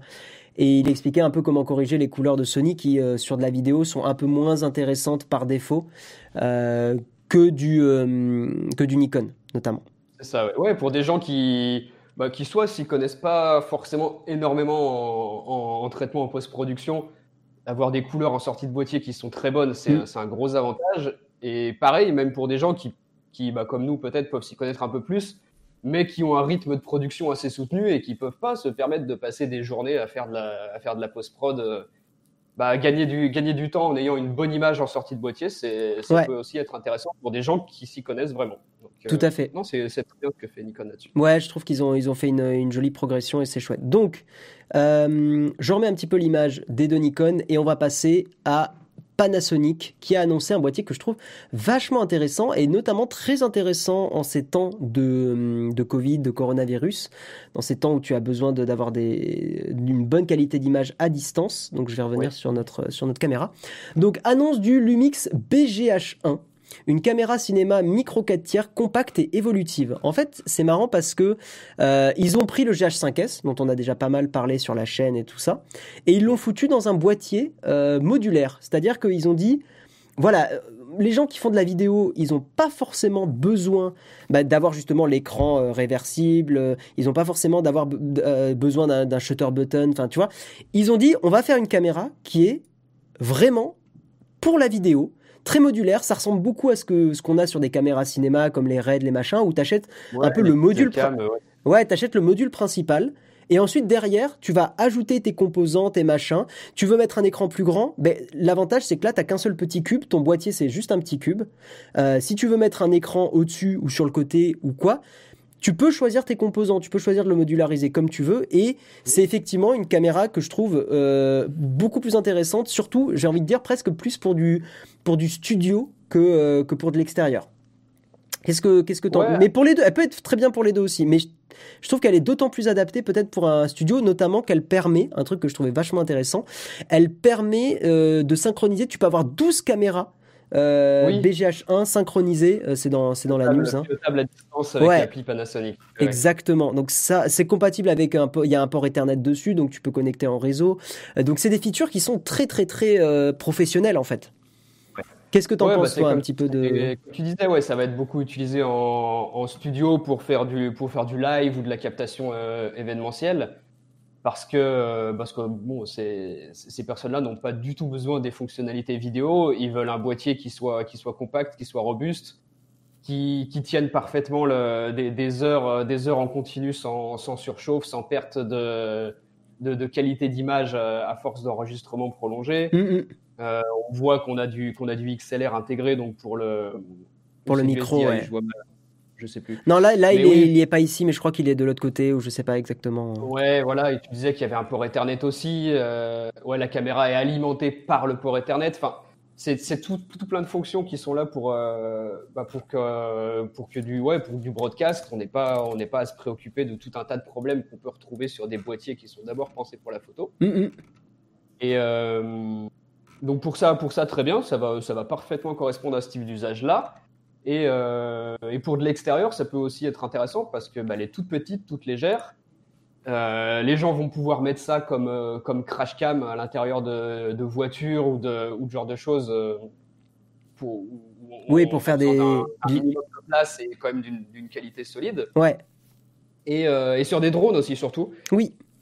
Parce que, voilà, aujourd'hui, monter, monter des raids ou, ce genre de choses sur des drones, c'est bien gentil, mais il faut, il faut soit, des, soit des gros porteurs soit des soit d'excellentes d'excellentes assurances. Oui, tout à fait. Là, ça va, là, ça va ouvrir d'autres euh, d'autres possibilités aussi pour les pour les gens qui font du drone en ayant des, des configurations bien plus légères que ce qu'on avait besoin euh, sur d'autres types de caméras. Exact. Ouais, je suis en train de montrer à l'image là effectivement un rig qu'on pourrait euh, avoir mmh. où tu as juste le petit boîtier, un écran comme ça. Enfin, j'imagine très très bien Karina, Dina, Yanis qui qui filmeraient comme ça.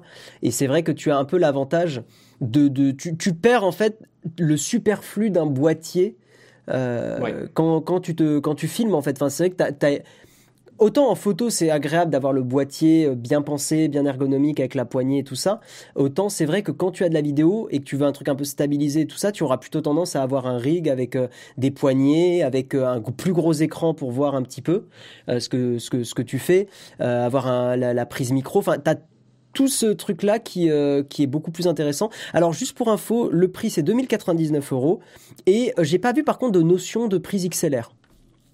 Non, non, non c'est du, du, SDI que j'ai dû voir dessus. Ouais, c'est ça, SDI out. Euh, ouais, ouais, pas de. Après, il y aura l'autofocus Pana. Alors, apparemment, l'autofocus a été amélioré. Bon, ça vaut ce que ça vaut avec du Pana. Oui, on l'entend à chaque sortie Panasonic. Hein, et, à chaque fois, on est déçu. à chaque fois, voit le résultat. Ouais. Bon, après, niveau enregistrement, c'est toujours euh, très très bien. Hein. Euh, en interne, tu as du 4.2 0 10 bits, pas du 4 4.2.2. Euh, par contre, en via HDMI, et je pense que ce boîtier de toute façon va être utilisé comme ça, euh, tu as effectivement du 4.2.2 10 bits hein, avec un enregistreur externe. Ça fait de la 4K, euh, mais de la 4K, euh, de la vraie 4K. 4096 x 2160 et non pas 3840 donc c'est de la c'est de la 4K 16 dixièmes si je dis pas de bêtises euh, la 4096. 4096 par 2160. Donc, 16 neuvième, c'est 3840 fois 2160. Donc je pense que c'est ça doit être un cran de plus en, hauteur. Donc c'est peut-être c'est à peu près ça, je crois.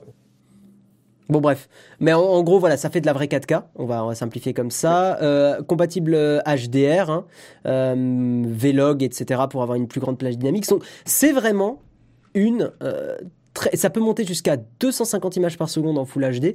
Donc c'est vraiment une très très chouette caméra pour des, j'ai envie de dire des, usages semi-pro, on va dire. Euh... Ouais, je sais pas si les pros vont vraiment s'en équiper parce que pour moi il y, y, a un gros, il y a un gros point noir dessus c'est qu'ils n'ont pas, ils ont pas profité de ce form factor pour, euh, pour ajouter des filtres ND intégrés comme le font euh, bah, tous, tous les constructeurs qui sortent des, des, caméras sous ce, sous ce form euh, factor là. Ouais. Qui peut être hyper utile pour, bah, pour les gens qui font, qui font de l'extérieur, comme on disait. Qui me fait dire que ça va plutôt être utilisé pour de la captation d'événements en intérieur que pour, que pour de la prod en extérieur, où elle a pas un si grand intérêt que ça à cause de, à cause de cette absence-là. Je trouve ça, bah après, tu peux toujours mettre les filtres ND sur l'objectif, mais c'est vrai que c'est pénible. Euh. Ouais, mais quitte à, quitte à avoir ce form factor-là, euh, ça aurait été bien de le proposer parce que tous les autres le font en fait. Donc c'est un peu dommage. Bon voilà, mais en tout cas, euh, en tout cas, moi je suis assez agréablement surpris de cette sortie. et tu vois, typiquement, je, trouve que c'est le genre de caméra pour un, tu vois, l'émission Popcorn de Domingo sur Twitch, tu, vois à peu près ce qu'ils ont comme prod et tout ça. Bah, c'est vraiment typiquement le genre de caméra que je verrais très bien sur un plateau comme ça. Ah oui, pour tout ce, pour tout ce qui est, tout ce qui est captation d'événements live ou, euh, ou, pas live, c'est parfait. On n'a pas besoin de plus que ça. Pas forcément besoin non plus d'avoir un plus gros capteur pour, euh, pour ce type de captation parce que c'est pas une, c'est pas une nécessité pour le type d'image qu'on a besoin de sortir pour des images en fait euh, télévisuelles entre guillemets ouais, t'as pas besoin d'avoir une grosse enfin une faible profondeur de champ. Tu tu tout est net et c'est très bien euh, quand tu fais de la voilà quand, quand, quand, tu fais des émissions comme ça. T'as vraiment vraiment pas besoin de, de flou d'arrière-plan quoi. Ouais puisque tu disais le fait de pouvoir de pouvoir piloter plusieurs plusieurs caméras euh, en même temps à distance encore une fois pour du live c'est c'est un, un gros avantage donc ouais, moi je pense qu'elle va plutôt être utilisée dans cette configuration-là plutôt qu'en extérieur où à mon avis les gens vont préférer d'autres euh, solutions. Je, je c'est ce que j'estime aussi, mais on verra. Hein. Je pense que à mon avis, c'est pas impossible que Jérôme peut-être mette la main sur euh, sur ce Lumix, enfin sur ce Panasonic. Euh, voilà, on verra un petit peu, on verra un petit peu ce que ça donne, hein. mais on verra. Je sais pas du tout. C'est cool ouais, que Panasonic se, se, se, diversifie un petit peu et propose ça, c'est toujours bien. Tout à fait. Et euh, écoute, je te propose qu'on passe à la partie questions-réponses cornfax. Et moi, je vais te poser une question. Euh, quels sont les projets, etc. Mais je lance le générique avant. C'est parti.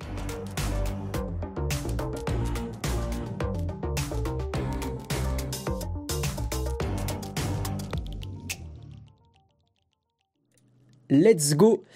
Donc Steven, euh, bah moi je suis content qu'on t'ait eu sur le mug là, c'est trop chouette. Et je voulais te demander un petit peu quels étaient les, tes projets pour 2000, euh, fin 2020, début 2021 et même 2021 tout court en fait, euh, sur YouTube, dans, dans, dans, ta vie pro de, de, de, voilà, de, profiteur des abonnés, hein, parce que effectivement, tu le sais bien, tu le sais bien qu'on fait ça que pour l'argent et tout ça. Évidemment, pourquoi d'autre? Pourquoi d'autre? Ouais, bah, je pense que là, comme, euh, comme, comme un peu tout le monde dans le, dans le milieu, là, on s'apprête tous à, à, couvrir toutes les, toutes les sorties de, de fin d'année, notamment chez, euh, chez Apple qui a sorti. Euh, ah bon Il y a eu, il y a eu des, il y a une sortie Oh, il paraît, j'ai entendu parler vaguement. Ah bon? C'est bizarre ça, j'ai rien vu passer. Moi. Là, on s'apprête à acheter des, des valises de nouveaux iPhones parce que maintenant ça sort 4 par 4 hein moi, moi, je suis content parce que comme je suis plus youtubeur, tu vois, je, je, je, laisse Jérôme gérer ça maintenant. Ah Vas-y, Jérôme. Quel enfer ce truc. ouais, c'est vraiment. Euh, ça a été un, truc qui m'avait fait euh, quitter YouTube d'ailleurs. Enfin, ça avait été un des facteurs, ça m'avait cassé les couilles. Euh, ouais, Vas-y, je te laisse continuer. Ah ouais, fin, fin d'année, fin d'année hyper chargée parce qu'évidemment tous les constructeurs sortent bah, leur, leur, leur, matos le plus important avant les fêtes de fin d'année. Il y a eu OnePlus là, le OnePlus 8T non qui est sorti. Ouais, il y a le, il y a le OnePlus, il y a le OnePlus 8T. Euh, je voyais des gens dans le chat tout à l'heure qui disaient aussi que oui, effectivement, DJI cette, cette nuit, là, au milieu de la nuit, a sorti des nouveaux Ronin S. Ouais, alors j'ai vu la news passer, mais comme on était limite sur le temps, j'ai pas. Ouais, ouais, ouais. Donc, euh, bah, je, ouais, j'en touche un mot parce que, parce que je, les, je les ai, justement, je suis en train de les utiliser et il va falloir que j'en parle aussi. Donc, ouais, énormément de choses euh, sur cette fin d'année. On va, on, va, on va parler de tout ça. Et puis, euh, et puis bah, pareil, hein, on va continuer, euh, continuer sur, 2000, euh, sur 2021 sur la, même, euh, sur la même logique.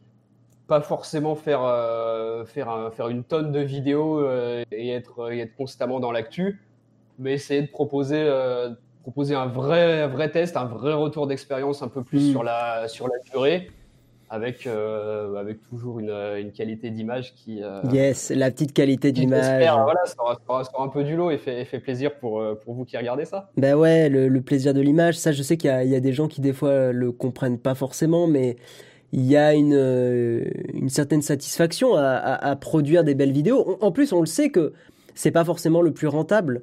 Mais c'est, ah mais, voilà, ça on le sait sur Nowtech et tout ça. Et, mais euh, d'un autre côté, c'est aussi un positionnement. Et ça, les gens, ah bah des fois, le, le, captent pas forcément, mais le fait de faire de la, de la belle image et tout ça, on, on perd un petit peu en, en, retour sur investissement à court terme. Mais à long terme, c'est quand même très sympa de revenir même un an, deux ans en arrière dans les vidéos et d'avoir une belle image. Euh, de, de, tu, tu, tu vois, c'est, voilà, c'est dans les détails que tu, tu as les, les, les bons produits. Et c'est dans les détails que tu as les, les bons youtubeurs, je pense aussi. Et tu vois, c'est même un truc que moi, je te critiquerais un peu sur mon ancienne chaîne, c'est que je, je, je, faisais pas forcément attention à ça. Euh, et, euh, et, et, avec du recul, je pense que c'est pas forcément le, le, bon positionnement et la bonne, la bonne stratégie. C'est la bonne stratégie à court terme, mais pas, pas à long terme, quoi. Exactement. Ça, bon, ça dépend du public qu'on veut avoir. Voilà, ouais. Vraiment. Mais tu vois, ouais, moi, je, voilà, j'avais arrêté parce que juste, ça me convenait plus vraiment. Euh, ouais, bah moi, sur la, sur la chaîne, je parle de, je parle de tech parce que, parce que j'aime ça. Mais ce, ce que j'aime avant tout, c'est l'image. Donc, il y a, par exemple, euh, pour te, pour te donner, euh, pour donner un exemple et à ceux qui sont là dans le mhm. chat, il y a plein de projets vidéo de marques qui me proposent de tester certains, certains produits que je, que je refuse, non pas parce que le produit est pas bon ou va intéresser personne, juste parce que, euh, bah parce que artistiquement et en termes de, de, visuel que je vais pouvoir dessus, il n'y a rien de foufou en fait. Ça va pas forcément, euh, ça va pas forcément être intéressant visuellement. Ouais, ouais, ouais. Donc, donc euh, c'est voilà, moi quand je fais une quand je fais une vidéo sur un produit, il faut aussi que je prenne du plaisir à la faire mm. et que, que, je puisse faire des choses des choses un peu jolies jolies autour. Bah ouais, bien euh, sûr. Ouais. Il y a Mac Malus qui dit c'est clair que les vidéos de Steven sont les plus belles du game. Sincèrement, c'est un véritable plaisir à visionner à chaque fois. Je suis assez d'accord. Hein. Je, je, suis assez d'accord. Euh, Jérôme qui dit clairement pas le plus rentable. Mais encore une fois, je pense que c'est pas le plus rentable à court terme, mais qu'à long terme, ça fait la différence. Et, bah, ouais. et si tu as les moyens d'assurer le long terme, de, de, de, faire le marathon du long terme, euh, c'est clairement un positionnement plus, plus intéressant. Euh, Yves Castel, il dit Steven, ton public est-il différent de celui de Nowtech Bon, il y a beaucoup de, beaucoup de, de liens, personnes hein. en, en, commun, j'imagine, parce qu'on euh, on parle, on parle plus ou moins des mêmes, euh, des mêmes sujets avec, euh, avec la même optique derrière de faire, euh, de, faire une, de faire une belle image, de faire une analyse un peu, un peu, un peu plus poussée qu'une simple lecture de fiches de spec. Donc oui, il y, a beaucoup de personnes en, commun, j'imagine. Ouais. Je, je, pense aussi, ouais. Un projet de vidéo avec Al Capote, on dit. j'ai pas la, j'ai pas la vanne, moi. Non, parce que j'aime beaucoup, j'aime beaucoup ce qu'il fait depuis, euh, depuis des années. Il y a toujours des petites, euh, des petites rêves dans des, même dans des très très anciennes vidéos. Donc. Mais alors, et la réponse? Un projet de vidéo ou pas? J'attends qu'il me, me contacte. Il fait ah. des, très, très beaux clips. Ah, ça ne saurait tarder. ça ne saurait tarder. Euh, est-ce qu'il y a une dernière petite question pour Steven tant qu'on l'a avec nous? Et après, moi, je vais aller, je vais aller au, à un vrai boulot. C'est vrai, ouais. Bah, moi, je vais aller à mon faux boulot. Du coup. Sur Nowtech, j'ai deux interventions, une sérieuse, une troll, j'aime. C'est, ben, on est content que tu sois avec nous alors, Mac Malus, ça fait plaisir. Euh, ouais, si vous avez des questions dans le chat, allez-y, profitez.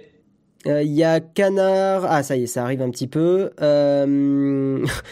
Alors, Steven, à quand les vidéos sur les nouveaux iPhones et HomePod euh, bah, Les nouveaux iPhones, je vais les faire comme chaque année parce que bah, comme je disais, moi j'ai un intérêt personnel à le faire parce que j'aime euh, l'iPhone et en plus j'ai besoin de remplacer le mien qui commence à se faire un peu vieux. Mhm. J'utilise toujours l'iPhone euh, l'iPhone 10 parce que bon parce qu'il tourne encore très bien. Ouais. Et que je n'ai pas 1200 balles à foutre là-dedans tous les ans. J'ai pas encore gagné au loto. Donc euh, ouais, je vais parler des nouveaux iPhones. ouais, parce que ça c'est un truc. Ouais, j'ai remarqué. Les gens, tu sais, quand tu testes les iPhones, ils ont l'impression que tu l'achètes chaque année. Mais ce ah c'est pas le cas en fait. Les, youtubeurs ah tech, ils l'achètent pas chaque année. Ils l'achètent pour le tester, mais en règle générale, tu les revends vite hein, les téléphones parce qu'effectivement, ah euh, voilà, enfin ça il faut bien le comprendre. Ouais. Ah bon, j'achète, je suis comme vous, hein, j'achète ce que j'ai besoin et ce dont j'ai les moyens d'acheter. Hein. Donc euh, non, j'ai pas une, j'ai pas une collection d'iPhone chez moi. Ouais. Et, et, pour tout ce qui est euh, ouais AirPods, HomePod, Apple Watch, iPad, tout ça, j'en parlerai pas cette année, je pense. Euh, déjà parce que j'en ai pas besoin. Donc je, mhm. je, vais plutôt prioriser, prioriser ce pourquoi j'ai un réel intérêt. Et, euh, et deuxième truc, j'en ai jamais vraiment parlé, mais je vais en profiter pour le faire là. J'en ai un peu marre de faire de la pub euh, à Apple qui en a rien à foutre de, de nous en fait. Oui, des, influenceurs. Ah oui, oui, ça, clairement. Donc ouais, voilà, ça fait ça fait presque maintenant 10 ans que je fais des que je fais des vidéos sur leurs produits à chaque fois que je fais un test, ça sort, euh, ça sort un mois après, après tout le monde. C'est le test qui fait le plus de vues. Le, service marketing d'Apple, je crois pas qu'il soit complètement idiot, donc ils savent très bien que j'existe et qu'on existe ils n'ont pas envie de bosser avec nous, je vais pas me, je vais pas non plus me forcer pour leur faire de la pub sur, euh, sur tous leurs produits. Quoi. Ouais, ouais, non, mais c'est, c'est vrai que c'est une, c'est une problématique qu'on rencontre. Ouais. Euh, Tic, tic, tic, tic. Est-ce que Steven vient de YouTube? Euh, Oui, oui, Steven, il a, il a une chaîne YouTube, ouais, il vient de là. Ouais, ouais, je, fais des, je fais des vidéos tech. Est-ce que tu, fais tu vas faire d'autres vidéos sur le Mac Pro? Euh, Non, je pense pas. Non, j'ai. T'as déjà bien charbonné sur le Mac Pro, hein Comment? T'as bien charbonné sur le Mac Pro, toi, hein, déjà. Hein, as bien... Ouais, c'était compliqué ça, parce que je voulais vraiment que ce, que ce, type de contenu existe en France. Parce que bon, on dit toujours, ouais, les Américains font ci, les Américains font ça, mais ah oui, forcément, si personne ne le fait en France, ça, bouge pas. Donc, euh, non, je pense pas que j'en referai d'autres. J'ai un peu dit tout ce que j'avais à dire dessus. J'ai fait une vidéo pour expliquer comment faire sa, sa config le plus intelligemment possible en choisissant les, les bons composants en fonction de si on est. Euh, bah, photographe, vidéaste, euh, musicien, euh, programmeur, parce qu'on n'a pas, on pas les mêmes besoins.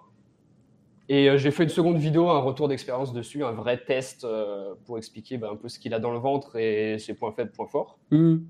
non, je pense que j'ai fait, j'ai fait tout ce qu'il y avait à dire dessus. Il y a Chris Jazz, en fait, j'ai mal lu sa question. Je pensais qu'il avait pas fini d'écrire le mot vient. En fait, il a dit Est-ce que Steven vit de YouTube? Ah, oui, oui. Ah oui, je, vis grassement de YouTube, je croule sous l'argent. Euh. Il gagne 50 000 euh, par mois minimum, quoi. Ah, après, les gens vont clipper ça, ça va finir je ne sais où. Non, non. non, j'ai fait. Euh, bah, ouais, comme je disais, j'ai commencé des vidéos il y a, il y a, 10 ans, quand ça s'appelait même pas YouTube, ça s'appelait Google Vidéo qui avait pas qui avait pas qui avait pas d'argent, il y avait rien du tout et, je faisais ça en parallèle de mes études, après en parallèle de mon, de mon autre boulot que j'avais avant. Et, euh, et, là, ça fait trois ans, un peu plus, que, que je suis à plein temps sur, euh, sur YouTube et que ça, que ça marche bien. Donc on, on continue comme ça. Voilà. Euh, dernière question de Manon, et après on va arrêter là. Comment tu ressens le passage à ARM pour Apple? Comment tu le vois? Est-ce que stratégie qui va être payante? Est-ce que bah techniquement, euh, en termes de résultats, j'ai assez peu de doutes sur ce que ça va faire, mhm. vu la puissance qu'ils arrivent à délivrer sur les sur les iPhones et sur les iPads. Euh, on voit que quand quand un comment quand une boîte comme Google, comme Apple, mm. est à l'origine du hardware et du software, ça donne des résultats qui sont absolument géniaux en termes de performance, c'est vrai, d'autonomie et tout ce, tout ce qu'on peut espérer à ce niveau-là. Donc je pense que ça va être, euh, ça va être très très intéressant quand ça va sortir. Après, il va y avoir une période de transition qui va, je pense, quand même être assez longue pour que, bah, pour que tous les développeurs euh, adaptent leur, leur programme à la nouvelle architecture parce que si les, si les programmes principaux, ça devrait aller assez vite, il y a quand même plein de petits softs dont on a besoin euh, tous les jours, qui eux n'ont pas les mêmes moyens que des, euh, que des Apple, que des Adobe ou ce genre de choses. Mm, mm, mm. Et, et, ça va prendre du temps. Ouais, Mais le résultat devrait être super. C'est sur les petits logiciels, les petits euh, trucs comme ça où ça, ça, effectivement, ça peut faire assez mal. Hein. Il y a plein de petits logiciels que moi, sur, bon, là, j'ai plus de Mac, mais euh, enfin, j'utilise pas de Mac, mais en gros que tu laisses en, en tâche de fond et que tu, tu, laisses tourner. Et cela, effectivement, euh, si tu as un nouveau Mac ARM, je pas convaincu. Tu vas être obligé d'avoir du tout en mode natif euh, macOS et pas avoir des pistes. Et j'ai peur que ça soit un peu, un peu relou. Steven, on va se laisser là. Merci d'avoir été présent. Impeccable. Merci à la chatroom, vous avez été euh, adorable malgré le fait qu'on soit, on n'ait pas forcément été trop d'accord euh, sur le sujet Apple. Hein. Euh, ouais, forcément. Hein. Non, mais c'est pas grave, je, j'accepte totalement le, le, comment dire. Enfin voilà, chacun, chacun son avis, chacun son opinion. j'ai donné la mienne et, et Jérôme dirait. Est-ce que Jérôme t'a expliqué la théorie du, du caca de singe? non. Oh, il faudrait qu'il te comme ça, j'ai peur, vas-y. Non, non, bah, il te l'expliquera. Et je te laisse le suspense. Jérôme, tu, tu, l'expliqueras. Euh, c'est très rigolo. Mais en tout cas, ouais, non, euh, merci, euh, merci d'avoir participé dans la chatroom. Merci pour effectivement vos avis. et encore une fois, c'est pas parce qu'on n'est pas d'accord qu'on peut pas s'entendre. Et j'ai même envie de dire, c'est un truc qu'on le voit avec les réseaux sociaux. J'ai envie de dire, c'est sain de pas être tout le temps d'accord en fait sur les sur les sujets. Bon, ce serait chiant si tu parles qu'à des gens qui sont convaincus comme toi. Eh ben, pourtant, c'est ce qui se passe dans les bulles des réseaux sociaux. Hein. Mais bon, voilà. C'est, oui, c'est comme ça. Euh, Canard à trois pattes, écoute, t'es là, euh, voilà, je te lis ta question, t'as vraiment de la chance parce que sinon j'allais partir. En rapport avec ta vidéo sur le XPS 13, as-tu réinstallé Max Audio Pro car sur mon XPS 15, j'ai été obligé de pouvoir me servir pour pouvoir m'en servir avec des écouteurs sans fil. Euh, non, j'avais trouvé une bidouille, ça marchait, mais euh, envoie-moi un message sur Twitter, Canard à trois pattes, on va regarder ça. Merci à tous, euh, Steven, à la prochaine et euh, j'espère te retrouver dans le mug ou dans l'émission photo du lundi, comme tu, comme tu le Ouais, on se, refera, on se refera quelque chose ensemble, c'est cool ce petit Et peut-être un, un, live gravier euh, jeu vidéo avec toi aussi. Faudrait qu'on organise un Among Us avec les youtubeurs tech, ça serait marrant. En vrai, euh, ouais, ouais, ça serait rigolo. Faut que j'organise ça, je suis assez chaud pour le faire, donc faut que je me motive. Il y en a certains que j'ai envie de découper, donc ça tombe bien. Ouais. Comment lancer un drama de dernière minute. Exactement. Allez, putain, en vrai, ça me fait penser, il y a des situations euh, qui vont être incroyables, genre euh, Léo Duff qui coupe Jojo, ça, ça serait, ah, bah. ah, ça serait incroyable. Oui, on balance du drama. Non, mais en vrai, ils, ils sont très bien maintenant. dans le dos. mais il y a une, toute une, il y a eu toute une période, il y a quelques années, où ils étaient un peu en froid, et j'imagine très bien le truc où euh, l'un l'un bute l'autre dans le jeu, ça serait très rigolo, je pense. Bon allez, bisous tout le monde, merci à tous et à la prochaine. Ciao ciao. Ciao tout le monde.